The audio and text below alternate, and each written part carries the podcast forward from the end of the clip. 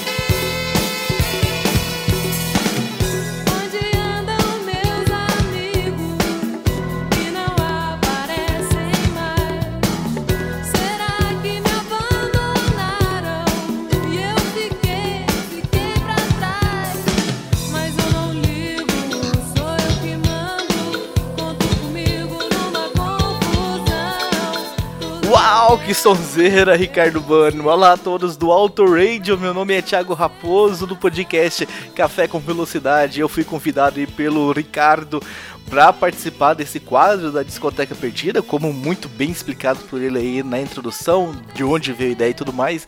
E ele me passou o trabalho de falar sobre Kid de Abelha. Ah, Paula Toller. Ah, que mulher linda, que mulher espetacular. E que banda é essa? Eu sou suspeito de falar, sou realmente muito apaixonado pelo trabalho desse, dessa banda aí que marcou realmente década de 80, 90 e segue aí marcando gerações. Qual é o script aqui então? Primeiro eu vou ler então, como o Ricardo Banima muito bem falou, né? Isso era publicado em formato texto no blog. Então, primeiro eu vou ler este post, depois eu venho aqui trazendo as minhas impressões e pedindo músicas aí para que a gente possa curtir um pouco do terceiro álbum da banda, o, o álbum intitulado aí Tomate. Então vamos lá, abre aspas para o texto que foi publicado lá na discoteca básica. Abre aspas, que de abelha e os abóboras selvagens. Clássico do rock nacional, Tomate marca uma fase de crescimento da banda. Após dois álbuns de estúdio e um ao vivo, o Kid Abelha era uma banda que inovava a cada trabalho realizado. Mixado em Londres, Tomate é o trabalho que acho mais consistente da banda, juntamente com o posterior Kit. Ele é forte, as letras são mais profundas. Meio da Rua é uma das letras mais poderosas e de melodia mais fácil que já ouvi. Tomate foi inspirado em um poema de Murilo Mendes, Tomate, da Crítica de Arte, que conta sobre um crítico que analisa tanto um tomate que acaba o vendo apodrecer. Foi produzido por Liminha e Paulo Junqueiro, dois produtores que estão acostumados ao sucesso e à boa arte musical. Como dito acima, Tomate representa o início de uma fase de transição. É o último álbum com o baterista Claudinho Infante, o último álbum onde usaram o sufixo abóboras selvagens, além de abrangerem temas e melodias mais elaborados. Percorrem com uma turnê no país em seis meses e Paula Toller desponta como sex symbol do rock nacional.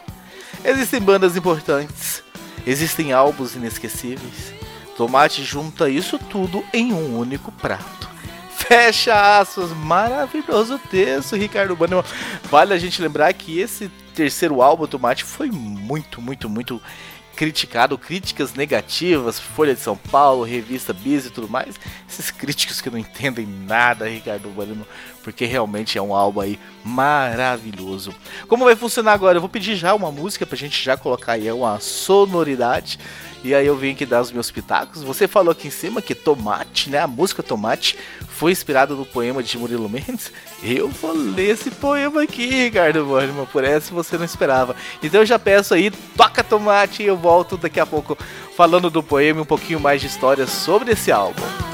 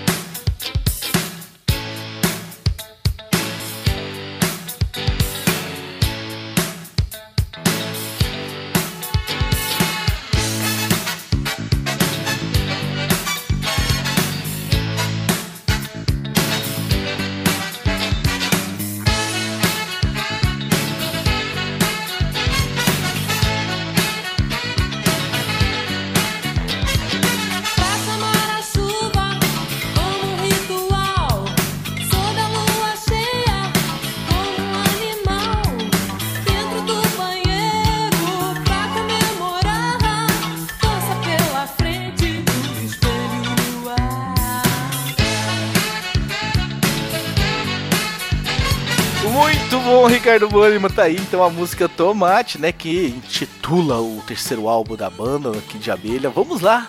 Tem aqui um trecho desse poema, então, do Murilo Mendes, Tomate. Diz o seguinte: Tomate é terrivelmente vermelho, tem tataporas, quanto mais vermelho, mais inquieto. Quase uma pessoa. Pertence à família das solanáceas, portanto chama-se solano. Resmunga. Examina o tomate com uma lente, lentamente, o tomate quente, naturalmente. Veja um animal minúsculo agarrando-lhe a pele, um espião. Mas a lente mente. Fico tatibitate diante do tomate, ou tomate vermelho que nem Marte. Um crítico de arte diante do tomate. Aragon já escrevia dos tempos de Anicete Monsieur est le critique de arte que monsieur me permette de regarder monsieur. Além de insinua, o tomate é um falso cometa, um falso Marte. Quando muito misturado com algumas pétalas de alface, poderá aludir à bandeira italiana ou portuguesa. Dormiu no ponto, escapou à pintura metafísica. Como se vê o tomate, ainda pensa em brilhar, sem nenhum tato. Mas agora eilotatibitate resfriado, quase branco. Torto, tonto, nada mais que um ex-tomate, vítima da lente lenta de um crítico de arte, sentir-te nem guarte. Ah, esse aí então o poema de Murilo Mendes que inspirou a música Tomate e o título né, do, do, do CD Tomate.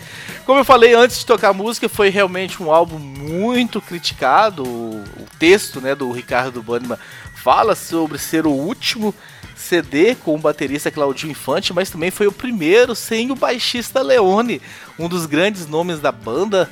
Teve né, uma discussão, um bate-boca aí, porque é, o Kid Abelha foi convidado pelo Léo Jaime para participar de um show, para participar da canção de uma música no show do Léo Jaime, mas o Leone não foi convidado, a banda foi, e aí começou a ter uma discussão entre o Leone e a, a Paula Toller, e aí os, os namorados entraram em ação. A namorada do Leone entrou em ação. O namorado da Paula Toller na época, que era Herbert Viana também, se envolveu nessa discussão. E o Leone posteriormente acabou saindo da banda, fez os seus CDs solos, né? Quem não se lembra de Garotos não resistem aos seus encantos. É a música aí do Leone que tentou aí explodir, não conseguiu explodir, mas tem aí boas músicas ah, no seu repertório. Então foi o primeiro CD sem o baixista Leone também a marca né, desse tomate, então, um CD realmente de transição da banda. Ricardo Bannerman, tá na hora da gente pedir uma segunda música. Ah, eu vou pedir que você toque então Amanhã é 23, porque é talvez aí a música que mais estourou por ter sido parte aí de uma trilha sonora, né, de uma novela da Rede Globo, a novela O Outro. Então, vocês sabem, né? colocou novela, música na novela da Globo, é meio que sucesso aí, garantia de sucesso. E essa música estava lá na, na- nessa, nessa novela. Então vamos escutar Amanhã é 23. sempre onde querem. Garotos não resistem aos seus mistérios. Garotos nunca dizem não. Garotos como eu, sempre tão espertos, perto de uma mulher.